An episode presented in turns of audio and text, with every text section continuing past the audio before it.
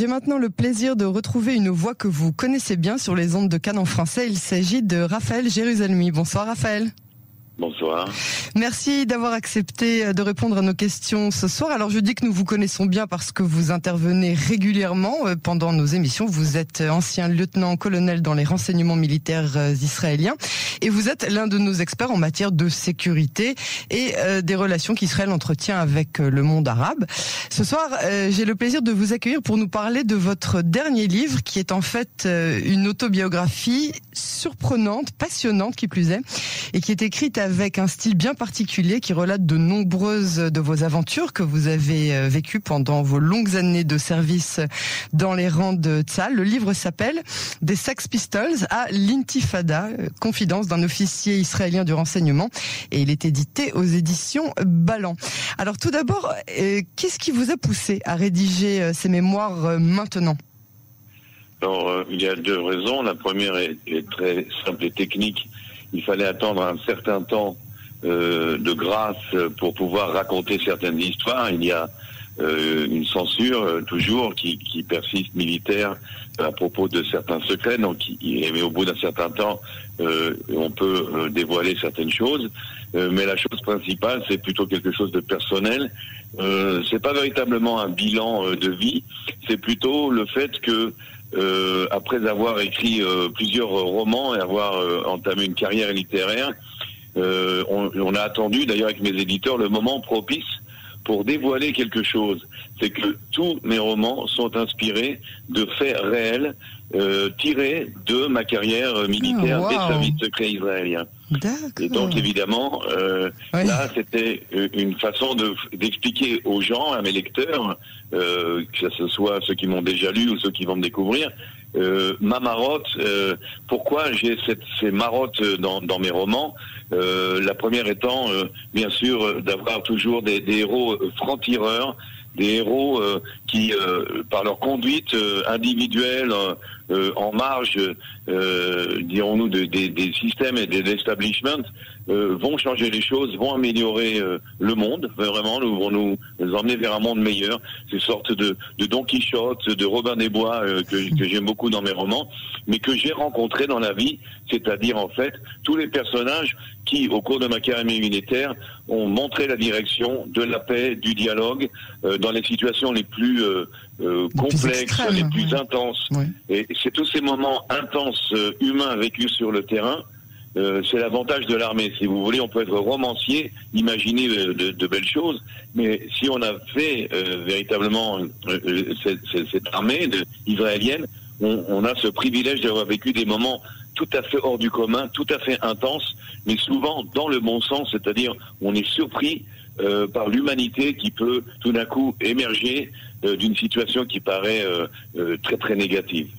Alors à quel point votre bagage de, de français, d'européens, de, de même de 68 arts euh, de seconde génération de, de la Shoah et, j'en passe, à quel point ce, bagage vous a-t-il servi euh, dans vos différentes missions? Alors, il m'a tellement servi qu'en en découvrant à quel point ça marchait, j'ai même exagéré mon rôle de parigot 68 euh, arts, désinvolte, euh, esprit gaulois, etc. Euh, car tout simplement, euh, dans les services secrets, la première chose qu'il faut savoir faire, c'est ne pas avoir la gueule de l'emploi. ne pas avoir la gueule de l'emploi, oui. ne pas avoir la gueule. J'ai écrit un livre sur Apollinaire dans la tranchée où, où, je dis aussi que Picasso s'énervait euh, parce qu'il n'arrivait pas à faire euh, un portrait d'Apollinaire en poète, où Apollinaire n'avait pas la gueule d'un poète. Et donc moi j'avais pas la gueule et je me suis aperçu que effectivement ça désarçonnait euh, beaucoup les, les, militaires. Quelqu'un qui se conduit d'une façon qui les déconcerte un peu. je déconcertais aussi bien d'ailleurs mes supérieurs que, que l'ennemi. Euh, et ça m'a beaucoup servi. Euh, ça a servi surtout aussi euh, à une certaine détente, parce que dans les négociations, à part le fait de désarçonner votre rival, que lorsqu'on dans une négociation, ça détend l'atmosphère d'avoir quelqu'un qui tout d'un coup arrive justement avec cette atmosphère parisienne, ce parfum français, en plein Moyen-Orient et ça a dégelé beaucoup de fois des circonstances assez tendues. J'imagine. Et alors, vous avez eu l'occasion de rencontrer de nombreuses personnalités pendant toutes ces années de, de service. Est-ce que vous pouvez, bon, sans pour autant les dévoiler toutes, nous raconter quelques-unes de ces anecdotes que vous avez vécues avec eux? Oui, bien sûr. Il y en a plusieurs d'ailleurs dans le livre qui sont assez piquantes. Euh, euh, une des personnalités que j'ai rencontrées, je me suis retrouvé quand même un petit peu étonné. Euh, je me suis retrouvé en face à face avec Augusto Pinochet, hein, le grand dictateur chilien, pour des raisons que je dévoile dans le livre. Mais au moment où je me suis retrouvé, moi simple, à l'époque j'étais simple commandant de l'armée israélienne, à traiter en face à face avec le super dictateur sud-américain, c'est là que je me suis aperçu à quel point, effectivement, le, le bras de Tsahal et de l'intelligence euh, euh, militaire israélienne euh, elle est loin. dans le livre, on dévoile un, petit peu pourquoi, comment je suis arrivé à cette situation incongrue. D'autres situations incongrues qui sont même amusantes parce que souvent il y a, y a beaucoup d'humour. J'ai essayé de ne pas faire un livre d'espionnage sérieux euh, mais bien de montrer une, une, vie de personne normale. Je suis une personne comme vous et moi. Le fait que j'ai été agent secret ne, ne change rien à l'affaire. J'ai une vie de famille, je parle d'Israël, je parle de, de, de, ma maison. Et donc, euh, il y a souvent des, des, situations vraiment incongrues, même comiques. Et l'une d'elles, c'est aussi mon face-à-face avec Yasser Arafat. Euh, lorsque Yasser Arafat est revenu de Tunis, où il était en exil, pour prendre le contrôle de Gaza, d'après les accords d'Oslo, eh bien, je me suis retrouvé un beau soir dans la suite privée euh, d'Arafat, tout seul avec lui, euh, à l'hôtel ah. Palestine de, de, Gaza City, euh, par un concours des circonstances que je raconte, mais qui, en gros, pour le résumer, à un moment donné, comme j'étais, personne ne savait qui j'étais, bien sûr, à l'hôtel Palestine, une star de la télévision égyptienne m'a demandé de lui donner un coup de bain pour préparer une interview d'Arafat. Et comme il y avait la liesse du retour d'Arafat à Gaza, il y avait du bruit partout, on a décidé de faire ça dans sa suite privée. Et je me suis retrouvé tout simplement avec un vase de fleurs que je disposais sur la table de chevet euh, du Rice euh, Yasser, lequel a fait son entrée. Et donc euh, nous sommes assis tous les deux en attendant la télévision égyptienne. Et il ne savait absolument pas qui vous étiez Absolument pas. bon, bah, il doit y en avoir encore euh, beaucoup d'autres, euh, des anecdotes euh, croustillantes comme ça. Alors, vous parlez même vous-même de ce livre comme d'une lettre d'amour, mais vous affirmez aussi que vous avez toujours su garder un œil critique hein, sur la réalité et dans le pays et dans la région tout entière. Oui, je pense que ça, c'est le principe même de, de l'amour, c'est-à-dire, c'est pas un amour aveugle, c'est un amour bienveillant euh, avec euh, euh, une vision de ce qui pourrait être mieux, de ce qui pourrait s'améliorer. En tant que Parisien, justement, en tant que Français qui fait l'ALIA vers Israël, il y a évidemment beaucoup de choses qui m'ont plu, mais il y a pas mal de choses et beaucoup de Français qui ont fait l'ALIA me comprendront, m'ont déçu. je m'attendais à mieux dans la société israélienne, dans une certaine attitude des Israéliens. Et de ces choses-là, j'en parle parfois avec humour, parfois quand même avec une certaine amertume. Euh, je pense qu'il y a encore beaucoup de chemin à faire pour que la société israélienne et l'État d'Israël euh, atteignent aux idéaux dont ils se prévalent. Euh, mais bon, on peut dire la même chose de, de, tous les pays du monde. La France aussi continue à essayer d'améliorer son record de démocratie et de valeurs républicaines. Et en Israël, ça blesse beaucoup plus tout de même euh, lorsqu'il y a certaines choses. Je prendrai un exemple, une certaine xénophobie, euh, un certain racisme euh, des Israéliens, et pas seulement par rapport aux Arabes, ça peut être un racisme entre eux, entre Russes et Marocains ou euh, Entre séfarades et ashkénazes. Voilà. Il ne manque pas malheureusement de, de raisons. Oui, oui. Voilà, on le voit d'ailleurs en ce moment dans les, les débats électoraux, euh, ça ressort un peu et c'est très très décevant. Et donc euh, je pense que ce livre étant est d'un sionisme et d'un judaïsme absolument sans complexe, euh, qui va certainement ne pas faire plaisir à nos ennemis, euh, se permet justement parce qu'il est sans complexe euh, et très patriote euh, de dire ce qu'il a à dire sur les choses qu'il faut améliorer.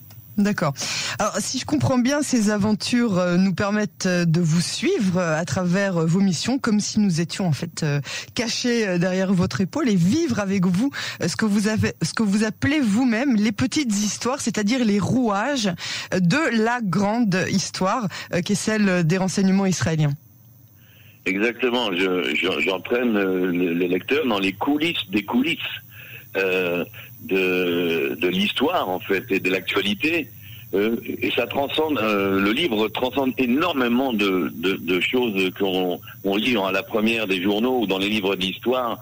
Euh, il détruit énormément de, de préjugés. J'attaque d'ailleurs le sujet euh, d'Israël et de Tzal euh, sous un angle complètement inhabituel, avec un registre en plus lexical d'écrivains tout à fait différent de ce qui est utilisé d'habitude, avec des mots qu'on n'utilise jamais. Ça, je l'ai appris d'Apollinaire qui avait emmené la poésie à la guerre de 14 et qui avait fait rentrer aussi ce monde du militaire dans, ses poèmes, c'est-à-dire euh, un langage complètement différent qui nous fait voir une réalité euh, tout à fait différente euh, de ce qu'est Tzal, de, de, ce qu'est Israël, et surtout une, immense humanité au bas, au niveau du terrain. je n'aime pas beaucoup les politiciens, je n'aime pas beaucoup les grands et beaux parleurs. moi, ce que j'aime, c'est le, le, vrai, c'est la rue, le terrain, les gens vrais et ce qu'ils ont à dire. Ce qu'on appelle en hébreu le, le le Tafles et, et, donc dans, dans, dans, mon métier, j'ai eu l'occasion d'être au niveau du terrain. C'est l'avantage du militaire hein, qui joue parfois même un peu là-dessus. Hein, il joue un peu les idiots et dit moi je ne suis qu'un soldat. Mais en étant qu'un soldat, effectivement, c'est là qu'on voit euh, une réalité euh, beaucoup plus euh, concrète euh, que dans les couloirs de la diplomatie les cocktails des ambassades. Euh, je donnais un petit avant-goût, euh, une toute petite histoire, une anecdote de terrain qui transcende. Alors la petite histoire qui transcende la grande histoire. Je pense que c'est une histoire, je vais essayer de la faire courte, qui vraiment change beaucoup dans la perception des choses et surtout de la guerre. ça se passe pendant la guerre du Liban en 1982 je suis encore un jeune euh, troufion, soldat, un jeune officier, et lors, au tout début de la guerre du Liban, arrive, euh, moi j'étais dans, dans la marine, et on me donne comme job de m'occuper de l'héliport de l'hôpital Rambam à Haïfa, euh, euh, auquel héliport arrive au tout début de la guerre du Liban des dizaines d'hélicoptères de Tsahal remplis de morts et de blessés. Il y a eu un choc terrible dans le, dans le premier euh, clash euh, de, cette guerre, et donc débarquer les uns après les autres par hélicoptère les morts et les blessés de, de Une nuit, un hélicoptère est atterri et j'ai réuni mes soldats pour euh, donc décharger l'hélicoptère et emmener les blessés aux urgences et puis les, morts à la morgue. Mais en fin de compte, je n'avais pas besoin de tant de soldats. L'homme de, de, de l'armée de l'air qui était dans cet hélicoptère, en ouvrant la porte de la carlingue, m'a dit qu'il avait besoin que de quatre soldats. Donc j'ai envoyé les autres se coucher. Effectivement, en ouvrant euh, la porte de la carlingue, on apercevait tout simplement une seule personne, une très très très grosse dame libanaise, une paysanne habillée en paysanne euh, du Liban, très très grosse dame, euh, qu'il a fallu effectivement aider. Elle était trop grosse pour être mise sur une chaise roulante, et donc il a fallu deux soldats pour la soutenir et l'emmener aux urgences. Et puis, au fond de la carlingue, il n'y avait plus personne, plus rien, à part un brancard recouvert d'une couverture grise qui était le corps d'un soldat de Tsahal mort, euh, tué au combat, que nous avons également euh, déchargé de ces hélicoptères. Le lendemain matin, par curiosité, je suis, me suis rendu euh, au, au, service des urgences de l'hôpital Rambam et j'ai demandé à un chirurgien, alors, la dame qui est arrivée hier dans la nuit par hélicoptère, et alors ce chirurgien m'a dit, écoute, cette dame, de par son surpoids, elle était devait accoucher, mais comme elle avait un problème de surpoids, il fallait une césarienne. C'est pour ça que Tzal l'a rapatriée vers Haïfa. Et là, il s'est un petit peu étranglé la voix. il m'a dit, mais tu sais, euh, tout s'est bien passé. Il a eu un petit garçon. Mais tu sais, la première chose qu'elle nous a demandé et qu'elle nous a dit, c'est comment s'appelait le soldat mort qui était avec elle dans l'hélicoptère. Et elle a donné le nom de ce soldat israélien à son petit enfant. Voilà une petite histoire qui transcende la grande histoire. Waouh, c'est vraiment vraiment très très émouvant. C'est euh, c'est ce, ce genre de choses qui qui fait vraiment évidemment euh, réfléchir et qui laisse euh, songeur pour ceux qui pensent avoir les idées bien en place et beaucoup de points d'exclamation à la fin de leur phrase comme quoi c'est c'est vraiment magnifique. Raphaël Jérusalemi, je vous remercie vraiment beaucoup d'avoir partagé avec nous l'avant-goût hein, de cette présentation de votre autobiographie qui nous réserve encore beaucoup de surprises, d'anecdotes et de découvertes vraiment surprenantes beaucoup d'humour aussi, et surtout du sionisme de bout en bout. Je rappelle le titre de ce livre, Des Sex Pistols à l'intifada, confidence d'un officier israélien du renseignement, qui paraît aux éditions Ballant. À très bientôt sur les ondes de Cannes en français. Au revoir.